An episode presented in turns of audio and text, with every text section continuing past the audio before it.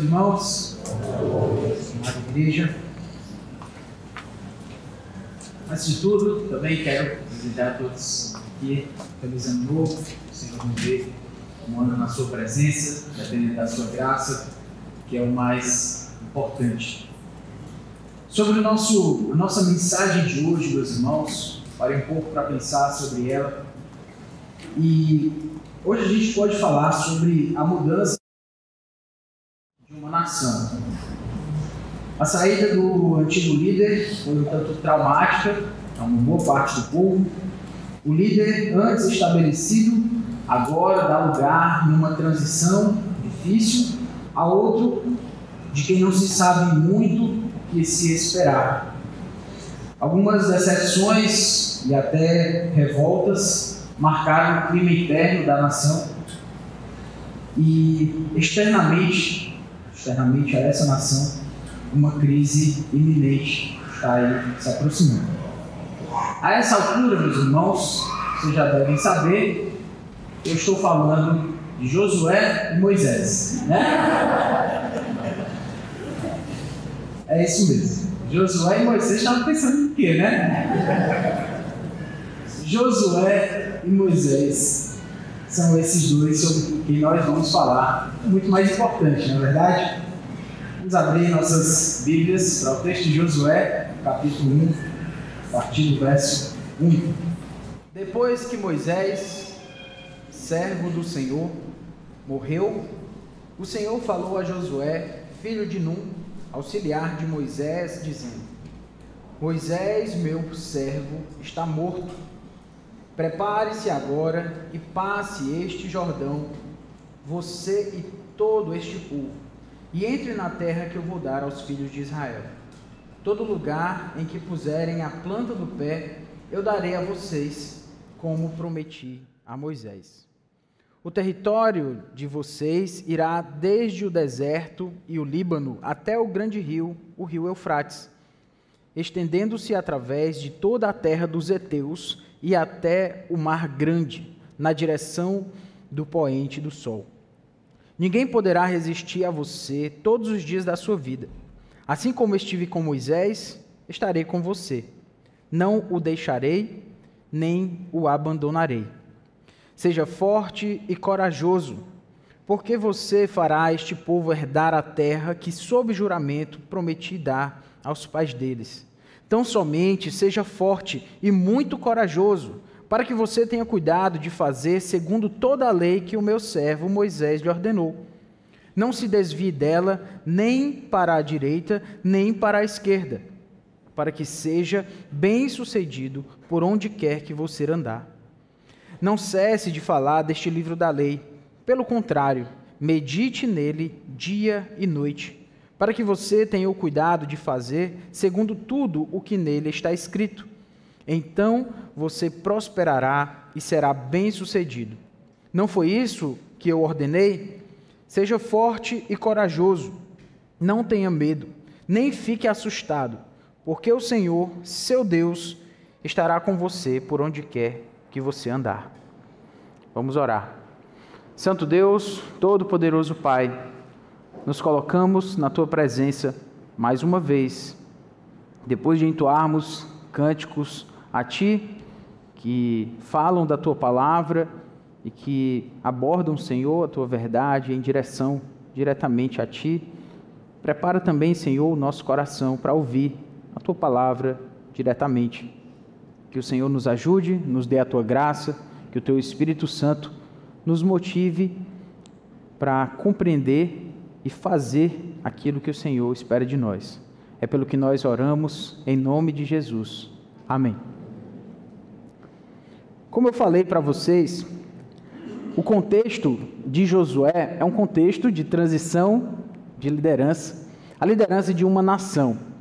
E aquilo que Josué vê diante de si é de fato um tanto difícil, bem difícil para falar a verdade. Se você não está tão próximo dessa história, Moisés, aquele conhecido que uh, para quem deu as tábuas da lei, ele abriu o Mar Vermelho, esse homem que Deus utilizou de forma grandiosa para conduzir uma nação até a terra prometida, esse chamado então Moisés. Era esse líder conhecido, esse líder que as pessoas respeitavam, obviamente, aquele com quem Deus falava diretamente. Então, muito se esperava de Moisés, Moisés de fato foi um homem grandemente utilizado por Deus.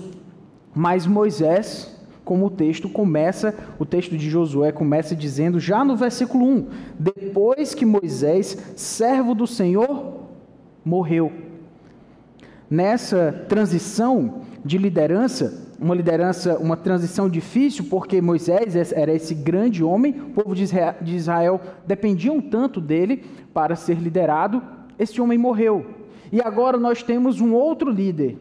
O nome dele é Josué.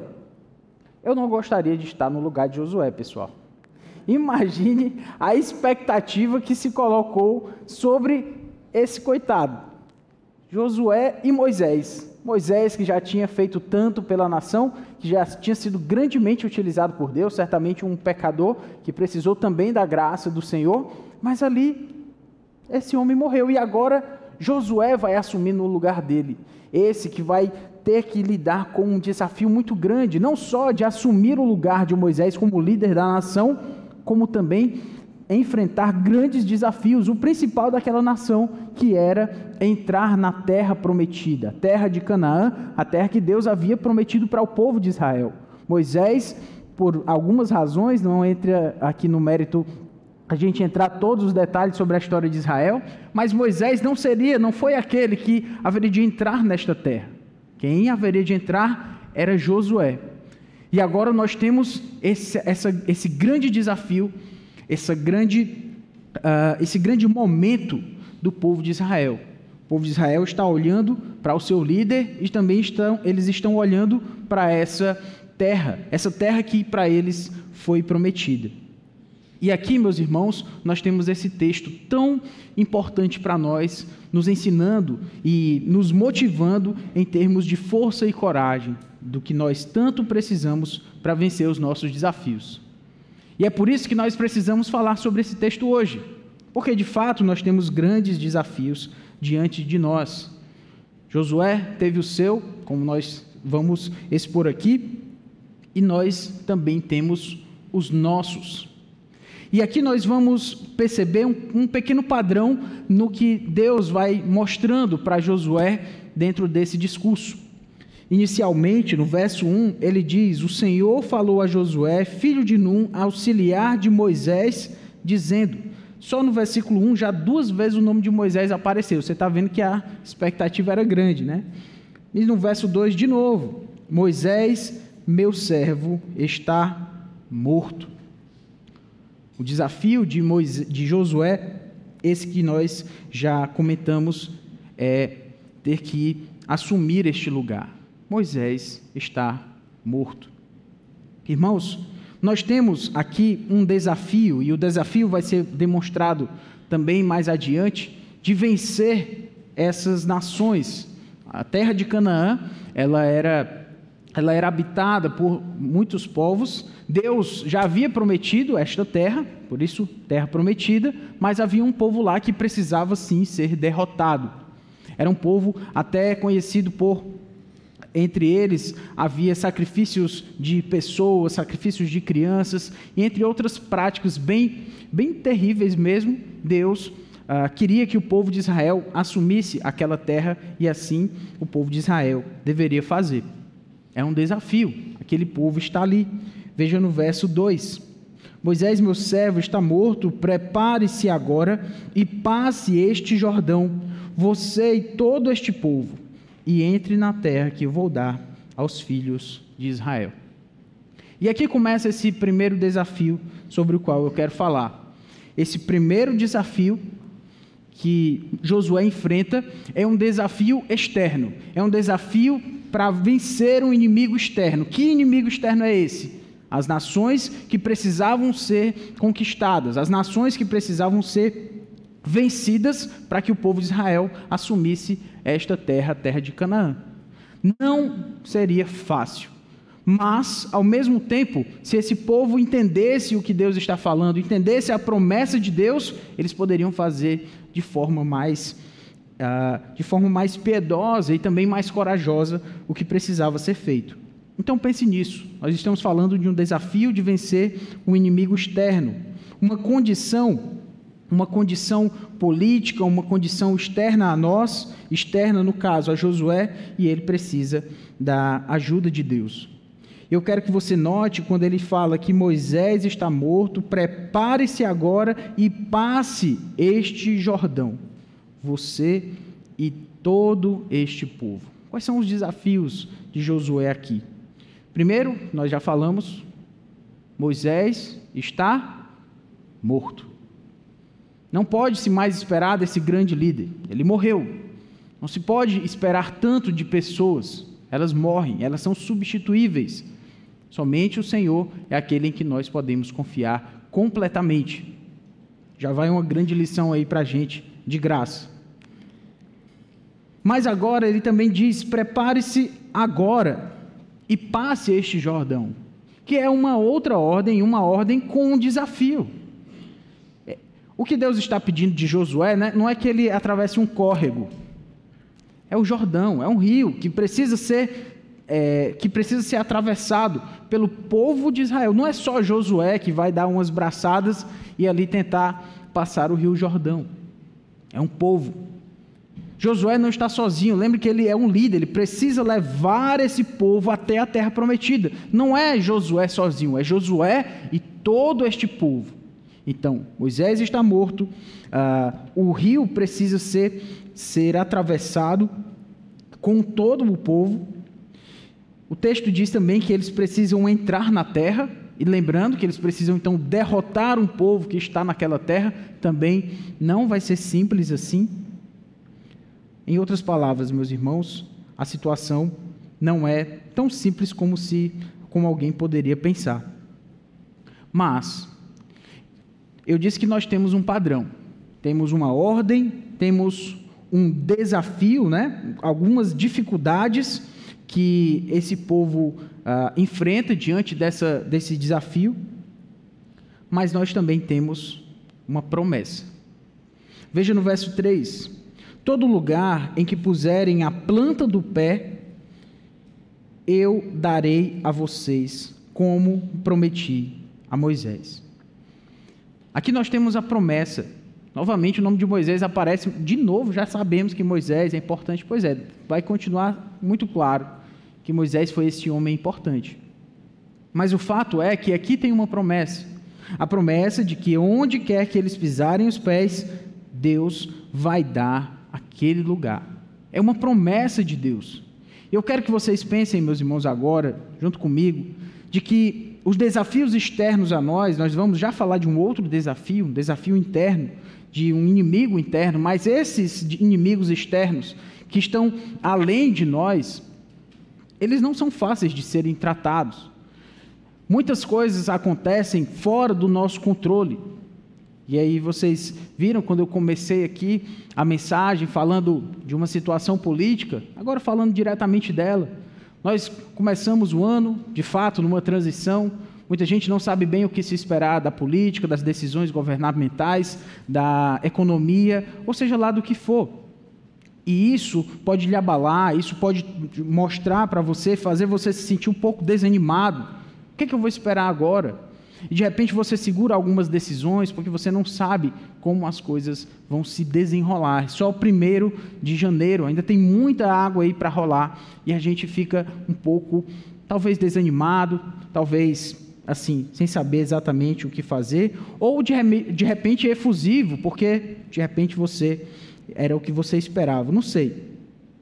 O ponto é que com os, o, a situação externa a nós, só tem uma forma de a gente lidar com isso: é com fé. A fé no Senhor, a fé nos planos de Deus, a fé de que os planos de Deus são melhores do que os nossos. Então, como eu falei para vocês, não queria estar no lugar de Josué, porque deve ser uma situação difícil substituir Moisés. Mas ao mesmo tempo, Josué está nas mãos de Deus. E a promessa de Deus para Josué, que se estende para o povo, é: pode entrar nessa terra. Sou eu que estou dizendo, vão lá, porque esse plano é meu. É como Deus está dizendo. Eu prometi que vocês vão entrar nessa terra, vocês vão pisar nessa terra e eu vou dar para vocês a terra onde vocês pisarem. Como se não bastasse, agora Deus vai detalhar o tamanho dessa terra. Versículo 4: O território de vocês irá desde o deserto e o Líbano até o grande rio, o rio Eufrates, estendendo-se através de toda a terra dos heteus e até o mar grande na direção do poente do sol. Aqui, em outras palavras, uh, o texto está dando uma visão, um mapa para esse povo, de até onde vai a promessa de Deus. Deus não está só dizendo para o povo de Israel: entrem lá e vejam aí até onde vocês conseguem alcançar. Não. Deus está dizendo até onde vai essa fronteira. Qual vai ser o tamanho dessa terra que Deus está dando? A promessa de Deus, meus irmãos, é uma promessa tão específica, tão clara. E esse povo precisa ter fé, porque a palavra de Deus está dizendo. E aí, isso cabe a nós também pensarmos como esse povo de Israel que está diante desses desafios, numa transição difícil, olhando para uma terra que precisa ser conquistada. Esse povo está diante desse grande desafio. Como nós estamos diante de um ano que nós não sabemos o que esperar. Não só em termos políticos, como eu mencionei, mas tantas outras áreas da nossa vida. E de repente você pode ficar um tanto sem saber o que esperar, da, uh, das suas próximas decisões e de como as coisas vão acontecer este ano, na sua vida particular, na sua família. O que é que a gente tem para se segurar, meus irmãos? A gente tem as promessas de Deus. Essas promessas de que os planos dele são melhores do que os nossos.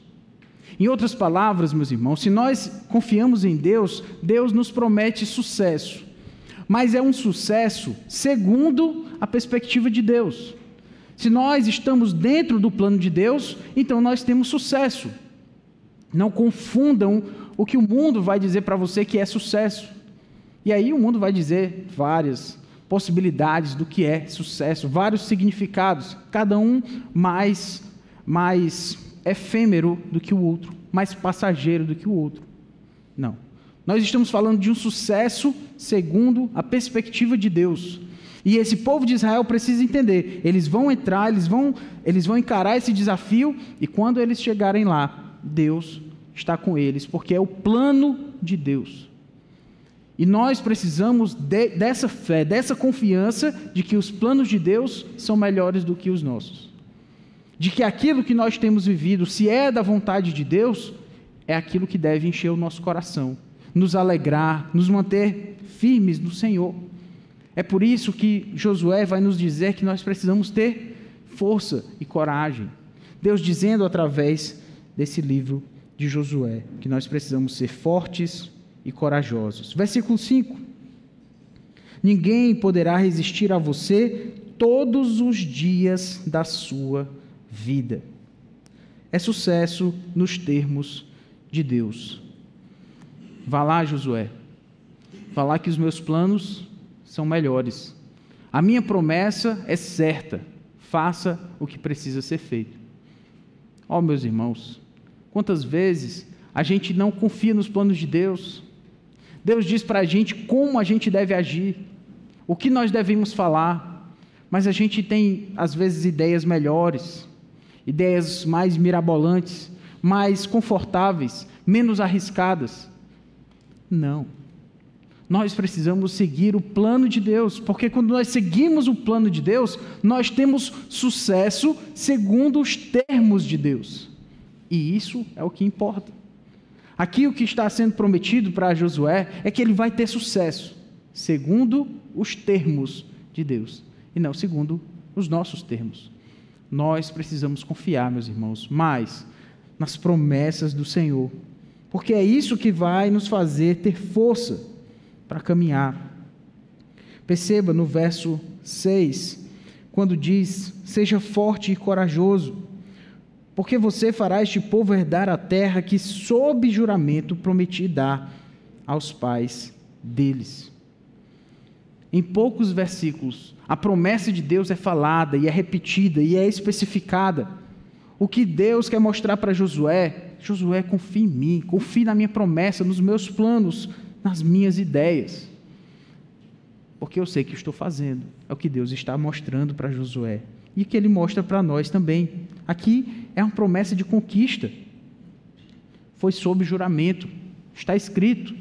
Deus jurou por si mesmo. É garantido aquilo que Deus prometeu para nós, meus irmãos.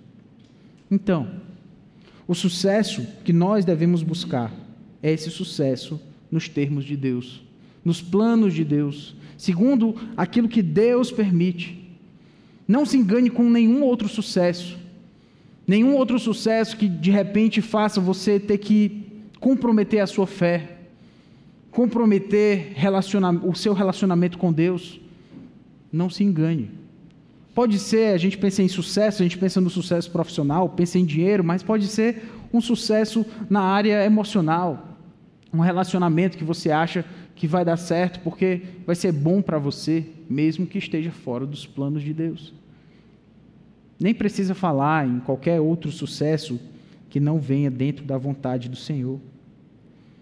Então, meus irmãos, estamos agora no começo do ano, olhando para frente com as perspectivas as projeções que nós fazemos, que os planos de Deus estejam contemplados. Nesses nossos planos, nas suas metas, nos seus objetivos, que o plano de Deus esteja ali. E não, e não deve ser somente fazer o seu devocional todos os dias, não. Isso aí deve, deve ser também. Mas todos os seus projetos precisam contemplar os planos de Deus. Porque os planos de Deus são muito melhores do que os nossos. Você não pode reduzir a sua vida espiritual somente a um detalhe ali de 15 minutos durante o dia. Esses 15 minutos em que você lê a palavra e que você se debruça diante do Senhor, é aquilo que sim, de, de fato lhe dá combustível e força para você caminhar e seguir adiante. Mas se a sua vida espiritual é o todo do seu dia, é o todo do seu ano e dos seus anos, não reduza isso a um asterisco. Tudo que você projetar para este ano precisa se aproximar de Deus, ajudar a lhe aproximar de Deus, ajudar a levar glórias ao Senhor. Então, o que você planeja para a sua saúde, que leve glórias a Deus. O que você planeja com relação ao dinheiro, que leve glórias a Deus e que lhe aproxime do Senhor. O seu sucesso profissional, o bem-estar da sua família, que tudo isso, de alguma forma, lhe leve para mais perto de Deus e leve glórias ao Senhor. E se você não considerou essa levar glórias a Deus e lhe aproximar do Senhor, peça perdão, reveja as suas metas, provavelmente você vai mudar um bocado delas, um bocado dos seus planos. O texto fala, meus irmãos, de força e coragem. Seja forte, seja corajoso. Mas essa força, irmãos, essa coragem, ela só pode vir de uma confiança nos planos de Deus. Eu não posso dizer para você, seja forte e corajoso, por que não? Porque eu estou dizendo. Seja forte, seja corajoso, porque você acredita em si mesmo. Não, é em outro lugar que fala isso, né? Não é aqui. A força e a coragem, de fato, que o crente precisa ter, está amparada na confiança dos planos de Deus. Porque senão você, isso não vai ser força e coragem, é loucura. Não, eu acredito, eu tenho confiança em mim mesmo, não vai levar em lugar nenhum. A nossa confiança, ela precisa estar amparada, ancorada de que Deus sabe melhor do que eu. E aí eu posso confiar nos planos dele. Eu posso confiar porque ele sabe o que é melhor. Temos um desafio, temos as dificuldades desse desafio, temos a ordem de Deus e temos a promessa. Qual é a promessa? Os planos de Deus são melhores do que os nossos.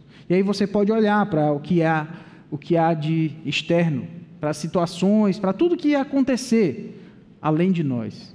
Se nós confiamos nos planos de Deus, eu sei, Deus não erra. Deus sabe o que está fazendo. Deus sabe o que está fazendo com a sua vida, Deus sabe o que está fazendo com o lugar onde você trabalha, Deus sabe o que está fazendo com a nossa nação, Deus sabe o que está fazendo com o mundo. Nada, nada foge dos planos de Deus. Então eu posso confiar no meu Deus que sabe todas as coisas. E preciso confiar nas suas promessas de que os seus planos são melhores do que os nossos. E assim o que, eu posso ter? Força e coragem. Seja forte, seja corajoso. Por quê? Porque você confia que o plano de Deus é melhor do que o seu. E isso de fato lhe dá força e coragem. Mas temos mais uma razão para a gente ser forte e corajoso. Veja no versículo 5 agora. Quando diz: Ninguém poderá resistir a você todos os dias da sua vida, assim como estive com Moisés, estarei com você. Não o deixarei, nem o abandonarei. Irmãos, não o deixarei, nem o abandonarei. Além de confiar nos planos de Deus, a nossa fé, ela precisa estar amparada no fato de que Deus está conosco. Se nós temos a certeza de que Deus está conosco, a gente vai temer o quê? Aí sim, você vai ser forte e você vai ser corajoso, porque Deus está conosco. E ele diz: É assim como eu estive com Moisés. Agora, acho que Josué ficou mais tranquilo, né? Porque ele olha para a vida de Moisés, vê aquilo que Deus fez através de Moisés, e nunca foi Moisés, sempre foi o Senhor. Ocorre que Deus escolheu utilizar esse homem, um homem que foi feito grande nas suas obras para Deus. Mas se não fosse o Senhor com Moisés, Moisés não teria ido a lugar nenhum. Inclusive foi o próprio Moisés que falou isso, que ele não iria se o Senhor não fosse com ele. Então, meus irmãos, não diz respeito a nós, a nossa força e a nossa coragem que vem da nossa crença em seja lá o que for. É porque Deus está conosco. E se Deus está conosco, se eu estou dentro dos planos de Deus, buscando obedecê-lo, eu vou ter medo do quê? Seja forte e seja corajoso, porque Deus está com você. E aí você olha para o que quer que seja, para um inimigo externo, para situações adversas, aquilo sobre o que nós não temos controle. O que é que nós fazemos diante disso? Nós somos fortes e corajosos. Por quê? Porque eu confio nos planos de Deus e porque Deus está comigo. Eu sei que o plano vai dar certo, porque é o plano de Deus, e eu sei que Ele está do meu lado. Eu vou ter medo do quê? Sim, seja forte e seja corajoso, porque o Senhor, seu Deus, é com você. Não o deixarei, nem o abandonarei.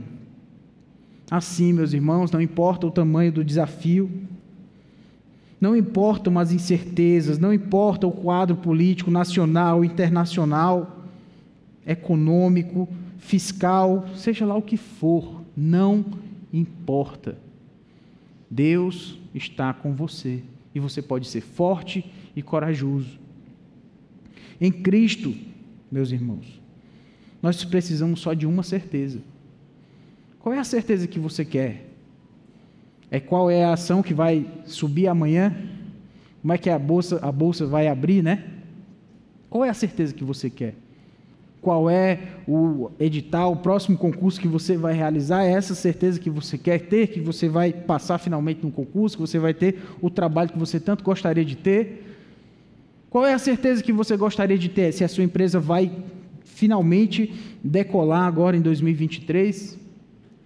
A gente pode trabalhar por aquilo que estão, está dentro dos nossos planos, se estiver dentro da vontade de Deus, mas o crente ele precisa de uma certeza. Essas outras coisas e qualquer outra podem acontecer ou não. O crente só precisa saber que Deus está com ele. É disso que você precisa saber. E a promessa está aqui: Deus está conosco. É o que foi falado para Josué. Deus está com você, Josué. Seja forte, seja corajoso. Eu não te deixarei, não te abandonarei. Seja forte e seja corajoso, porque Deus está com você. Em outras palavras, meus irmãos, se nós estamos em Cristo, nós estamos do lado certo da história. Pode até parecer, às vezes, que as coisas não estão muito bonitas para o nosso lado. A igreja já sofreu muito durante a história. Mas o lado certo da história é o lado de Cristo. Porque a igreja prevaleceu apesar das dificuldades e os impérios sucumbiram. Os grandes impérios deste mundo foram reduzidos a pó.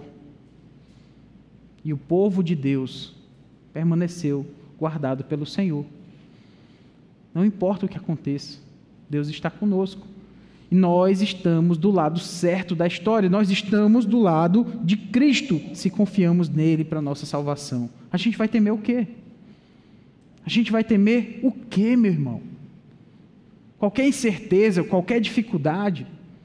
Olha aquilo que Josué está enfrentando. A gente pensa que era só uma terrazinha, era uma terra grande, está descrito aqui que era uma terra grande, eram muitos povos. Em certas ocasiões, uma confederação de nações se juntaram para ir contra Israel. E nessa guerra, em certos momentos, Deus mostrou a sua presença definitivamente. O povo de Israel, em certa ocasião, nem precisou batalhar, e o Senhor fez esse povo vencer. Em outra ocasião, Deus parou, fez a terra parar de girar, fez um, um dia mais longo, e esse povo venceu. Eles estão do lado de Deus. Se nós estamos em Cristo, nós estamos do lado do Senhor Todo-Poderoso. Você vai ter medo de que incerteza? Qual é a incerteza que vai lhe gerar tanto medo? Seja forte, seja corajoso, porque Deus está com você. Se você confia em Cristo para a sua salvação, você tem tudo de que você precisa. O que quer que aconteça, não deveria gerar em nós toda essa preocupação. Ai meu Deus, e agora? Ai, Senhor, e aí você se estressa, você se agonia, como nós dizemos, e briga com um, briga com outro, grita com as crianças, fala mal de outra pessoa, por quê? Porque você está estressado, porque você não sabe como as coisas vão acontecer. Nós temos a segurança em Cristo, e se nós temos a segurança em Cristo, a gente deveria dormir tranquilos. Não estou dizendo para a gente assumir uma posição alienada diante da realidade, meus irmãos. Estou muito distante de dizer isso mas eu entendo que o nosso povo também não está aí. Eu acho que a nossa tendência é absorver demais, absorver demais aquilo que, sobre o que a gente nem consegue ter controle, quando na verdade a gente deveria lembrar: estamos do, do lado de Cristo, se estamos nele. Eu quero chamar você para o texto de Romanos, no capítulo 8, vale a pena nós irmos até lá. Romanos, capítulo 8 versículo 31.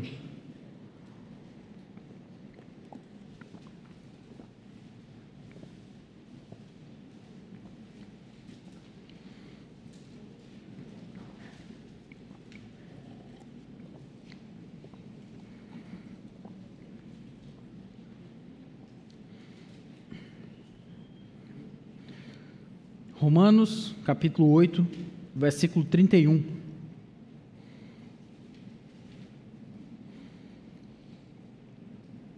O que nós temos a perder? Seria uma pergunta e a resposta está aí adiante. Que diremos então à vista destas coisas? Se Deus é por nós, quem será contra nós?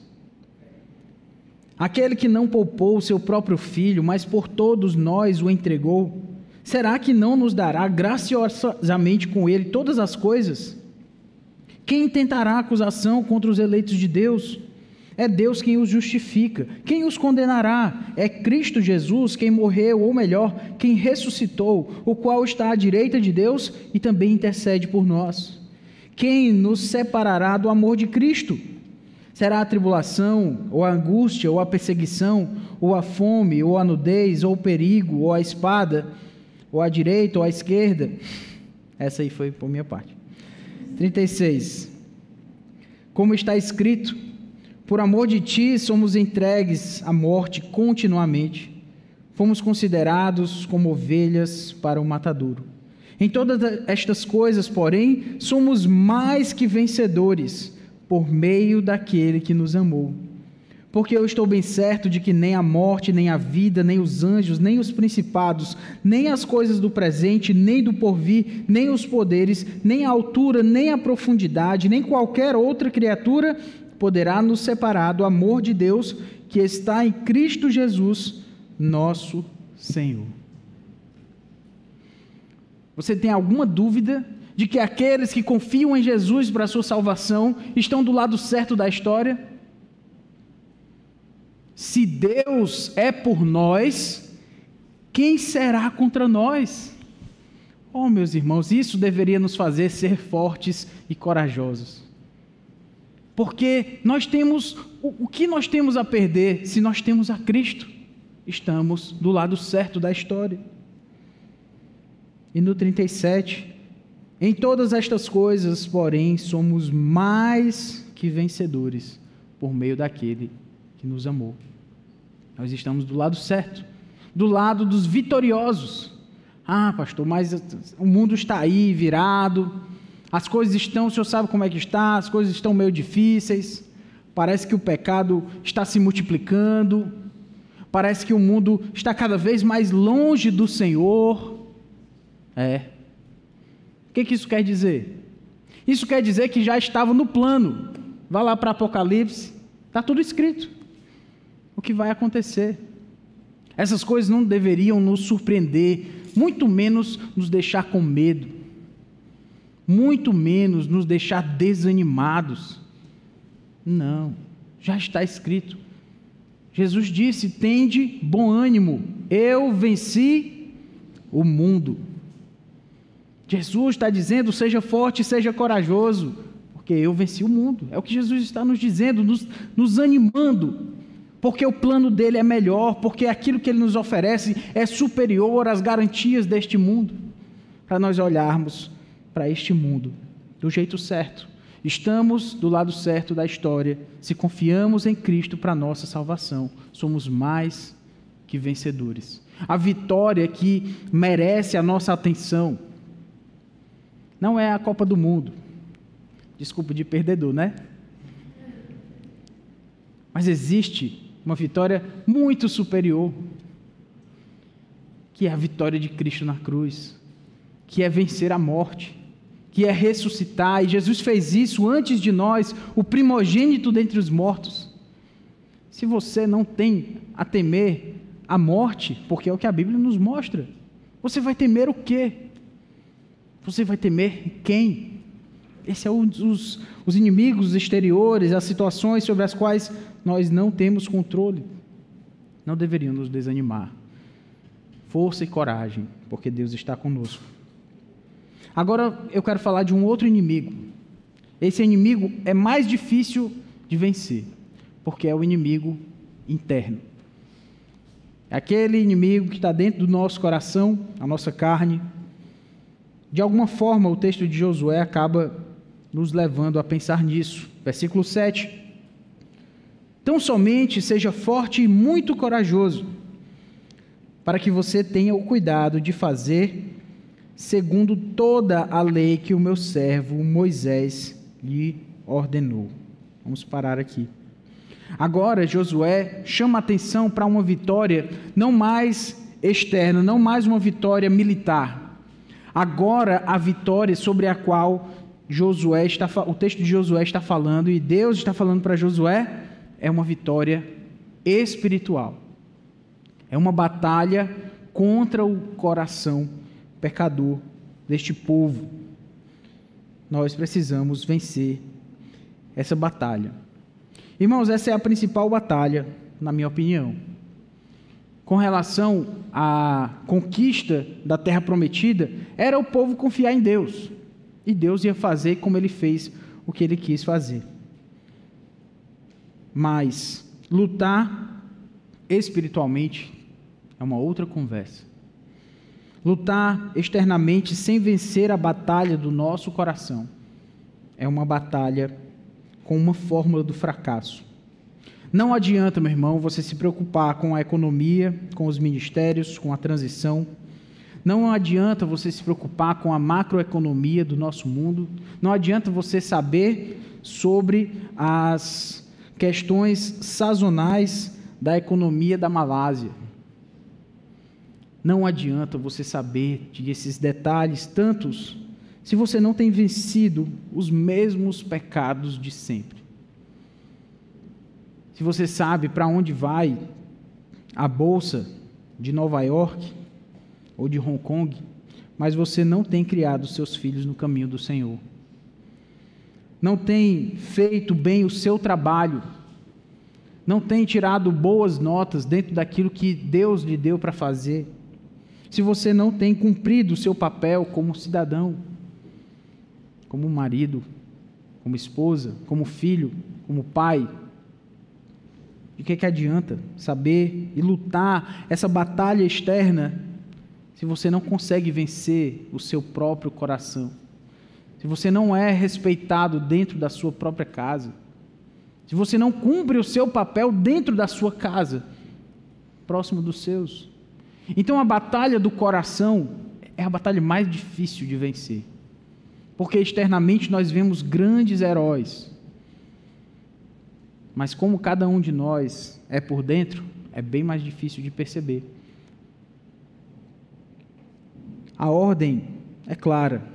No versículo 8, nós temos, aliás, ainda no versículo 7, não se desvie dela, nem para a direita, nem para a esquerda, para que seja bem sucedido por onde quer que você andar.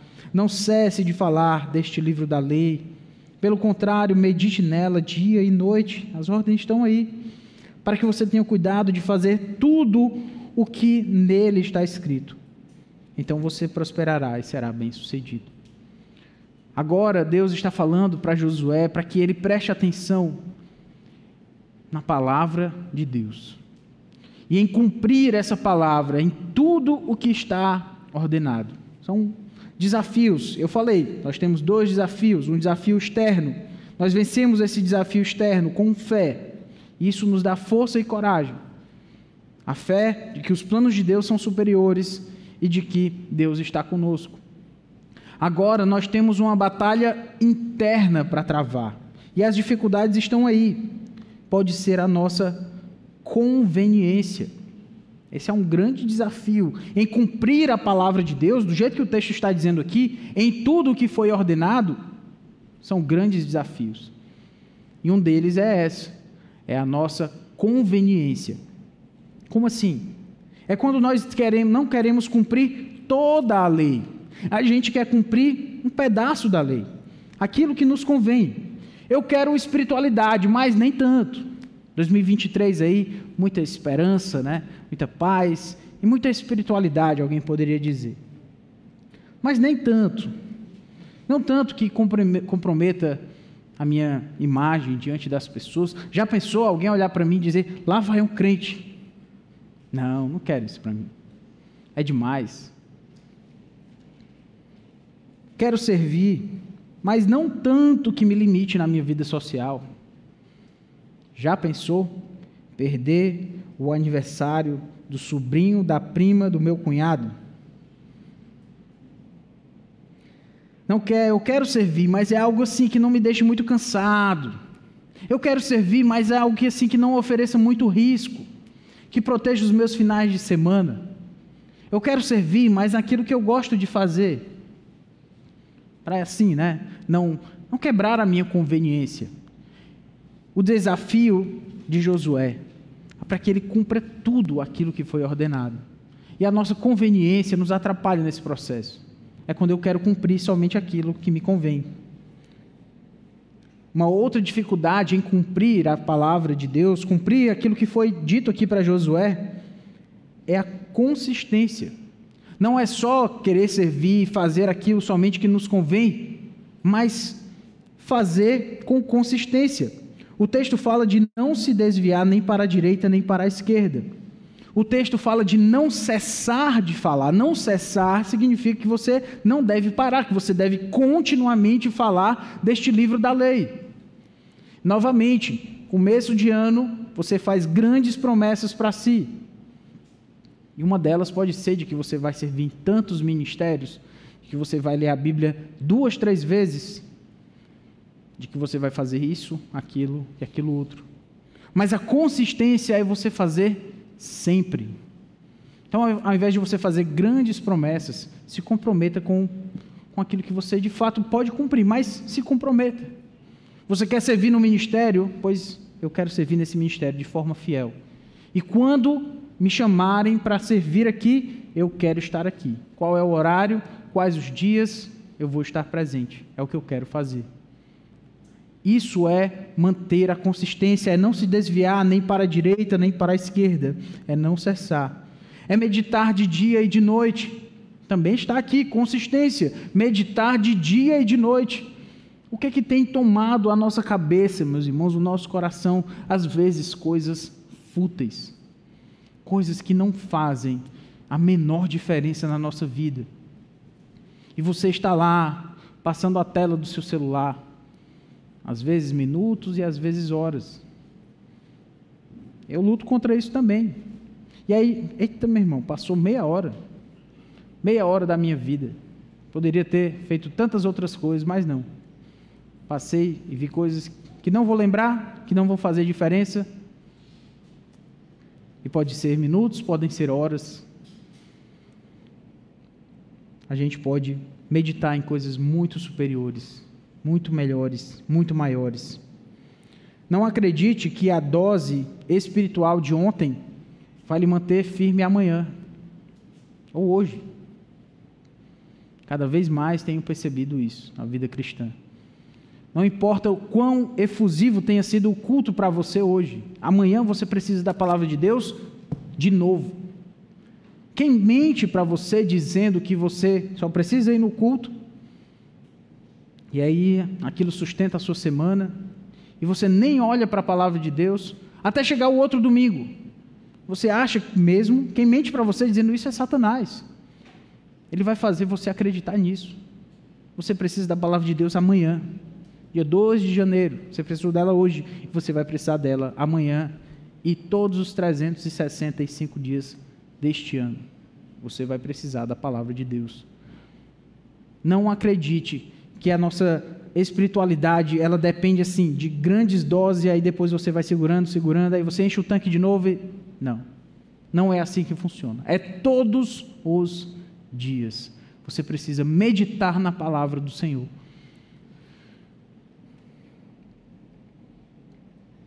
Não é assim com aquilo que a gente come. Não é assim. Você não, o seu almoço de ontem não serviu para o almoço de hoje, né? Não é assim também com a nossa vida espiritual. E não esqueça de que como você termina é mais importante do que como você começa. Mais importante do, do que as suas metas e objetivos de 2023, chegar no final deste ano e ver o que foi que você cumpriu. Lute para ser alguém com quem você pode contar e fazer aquilo que Deus espera de você. Que isso nos ajude, meus irmãos, nos ajude com a, essa luta, essas dificuldades que são, estão aí. Mas nós temos uma excelente notícia. Está no versículo 7. Quando diz: Não se desvie dela, nem para a direita, nem para a esquerda, para que seja bem sucedido onde quer que você andar. E também lá no versículo 8 para que você tenha o cuidado de fazer segundo tudo o que nele está escrito. Então você prosperará e será bem-sucedido. Que promessa linda, meus irmãos, de sucesso, segundo os termos de Deus. A promessa, segundo os termos de Deus, de sucesso, é o sucesso espiritual. É o que mais você deve buscar nesse mundo. Lute para ser bem sucedido espiritualmente. E se você buscar o reino de Deus e a sua justiça, as outras coisas vão ser acrescentadas. Promessa de Jesus. De que, que adianta você ganhar o mundo inteiro e perder a alma? De que, que adianta você correr, como dizem, a corrida dos ratos? E você luta e luta e luta cada vez mais por aquilo que não vale a pena. Lute pelo sucesso espiritual. Como o texto diz, para que você seja bem-sucedido onde quer que você andar, para que você prospere e seja bem-sucedido. Se você estiver bem com Deus, meu irmão, o mundo pode cair. Você vai ter medo de quê? Se você tem sucesso espiritual, o que é o sucesso espiritual, meus irmãos? É a maturidade, é a confiança no Senhor, É o mundo está caindo perto de você e você confiar, o plano de Deus é melhor. Não é viver alienado, não, como quem não percebe as coisas. Não, é saber, estar consciente. Na Bíblia nós temos homens de Deus sofrendo, chorando, às vezes pedindo para morrer, mas confiando ainda assim de que o Senhor sabe o que é melhor. Confiando no plano de Deus. E assim nós podemos ser, sim, fortes e corajosos. Por quê? Porque a promessa é de que eu vou ser, buscando o Senhor devidamente, eu vou ter o sucesso espiritual. Eu vou passar pelo sofrimento, o sofrimento vai chegar quando você passar pelo dia mal, como a Bíblia fala, que nós vamos passar pelo dia mal. Aproveite o dia bom, porque vai, vai ter o dia mal, está lá em Eclesiastes. Quando chegar o dia mal, você está seguro no Senhor. Você não ficar desesperado, ai meu Deus, eu vou perder minha salvação, ai meu Deus, e agora? Não. Você está confiante, firme. Isso é sucesso espiritual. Qual é o sucesso que você tem buscado, meu irmão? Sucesso espiritual é muito mais valioso. Se Deus está com você, do seu lado, o mundo pode cair, você sabe, Deus está com você sucesso espiritual. Aquilo pelo que nós devemos lutar. E para melhorar, a ideia de ser forte e ser corajoso ainda está amparada na ideia de que Deus está conosco. Versículo 9. Não foi isso que eu te ordenei? Seja forte e corajoso, não tenha medo, nem fique assustado, porque o Senhor, seu Deus, estará com você por onde quer que você andar. A certeza de que Deus está conosco é aquilo que nos leva para o sucesso espiritual. Se Deus está comigo, eu posso confiar de que as tentações, elas podem ser vencidas no poder de Deus sobre mim. Porque é o Senhor que nos promete de que Ele opera em nós o querer e o realizar segundo a Sua boa vontade. Deus está comigo, eu não preciso temer a tentação, preciso lutar contra o pecado, mas eu, em Cristo, posso vencê-las. E aí você pode vencer o pecado contra o qual você tanto lutou no ano passado, porque Deus está com você. Você precisa de fé na presença de Deus. O fato de que Deus está olhando a nossa vida pode ser interpretado de duas formas pelo nosso coração. Tem aquela musiquinha de criança, cuidado, olhinho no que vê. Talvez você estava pensando nela, né? O Salvador do céu está olhando para você, cuidado, olhinho no que vê. Alguém pode olhar para essa música e pensar assim: Deus está olhando para você. Quase como se fosse um ser que está ali esperando para se você der um vacilo, ele solta um raio sobre você, um choque, lhe fulmina. Quando eu era descrente, eu ouvi essa música pela primeira vez, fiquei foi com medo, para falar a verdade. Deus está olhando para você, viu? Cuidado, cuidado. Você pode olhar dessa forma, quer dizer, né? não deveria. Mas o fato de que Deus está conosco, meus irmãos, pode ser visto de uma outra forma. E é essa que eu prefiro, porque é bíblica. Deus não está ali olhando para você como quem está esperando você cair, não. Quem faz isso é Satanás. Deus, de fato, permite as coisas acontecerem, mas o que Satanás quer ver no seu sofrimento, o que Satanás quer ver na, na tentação que você enfrenta, é que você caia. Então ele está ali torcendo. Eu quero que caia. Se você já deu uma ordem para uma criança, você sabe que como é difícil, né? Algumas ordens para as crianças obedecerem. Somente um pai muito sádico olharia para o seu filho depois de uma ordem, mesmo ele sabendo que aquela criança tem dificuldade em obedecer. Não, mas eu botei ali, mas eu, eu queria mesmo é que ele desobedecesse, para dar uma pisa bem grande. Seria um pai muito sádico. Não é coisa de pai fazer isso. Nenhum pai sem o temor do Senhor. Um pai que ama o seu filho, vê o seu filho diante da prova Ele está torcendo pelo seu filho. Ele quer que ele vença. Ele quer que ele, que ele passe por aquilo. Nem que seja se arrastando, né? Mas ele quer que ele vença. Deus não quer que a gente caia, meus irmãos. Então, quando você pensar em Deus, você não pensa em Deus como uma câmera de segurança, não. Que você está com medo ali para, de repente, volta ali a, o vídeo para saber o que foi que você fez. Essa forma de olhar para Deus é uma forma muito legalista e muito fora da Escritura. Deus é muito mais gracioso do que isso.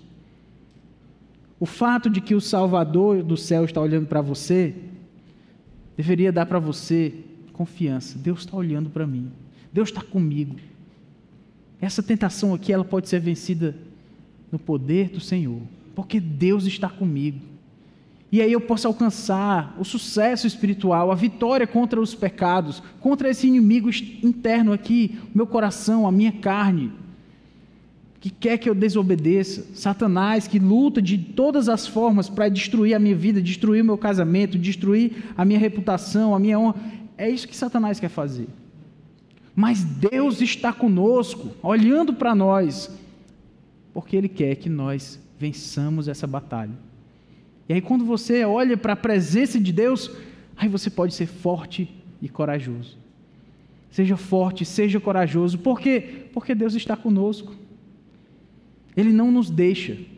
E o que o texto diz aqui, finalizando, não tenha medo, não fique assustado. O que eu acho interessante no versículo 9, sempre me chamou a atenção, lá no comecinho, não foi isso que eu ordenei, é quase como se ele estivesse recapitulando, não acreditou ainda não?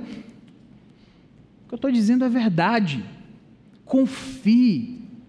Não fique assustado, não fique temeroso. Olhe para o ano de 2023, não, não como quem tem medo e agora o que vai acontecer. Ai meu Deus. Não, meu irmão. Força e coragem, igreja. É disso que nós precisamos. Por quê? Porque a gente acredita que as coisas vão hashtag dar certo?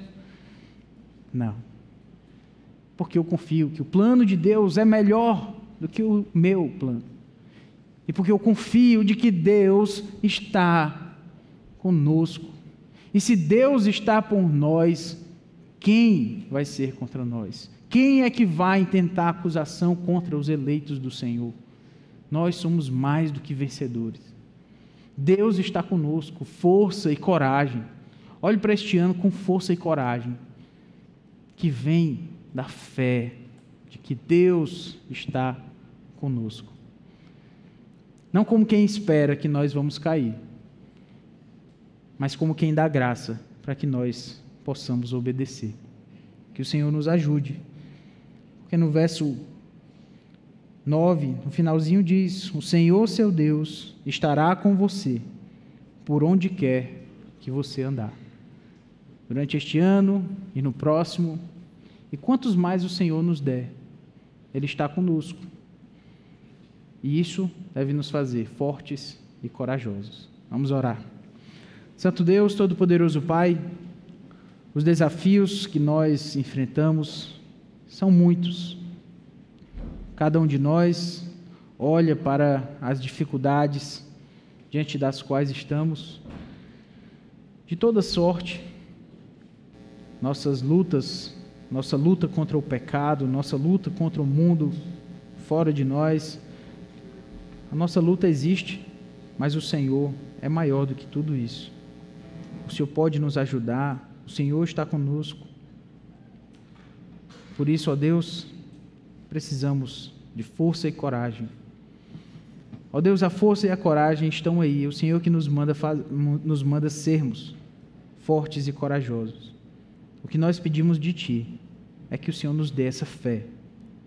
A fé nos Teus planos como melhores do que os nossos.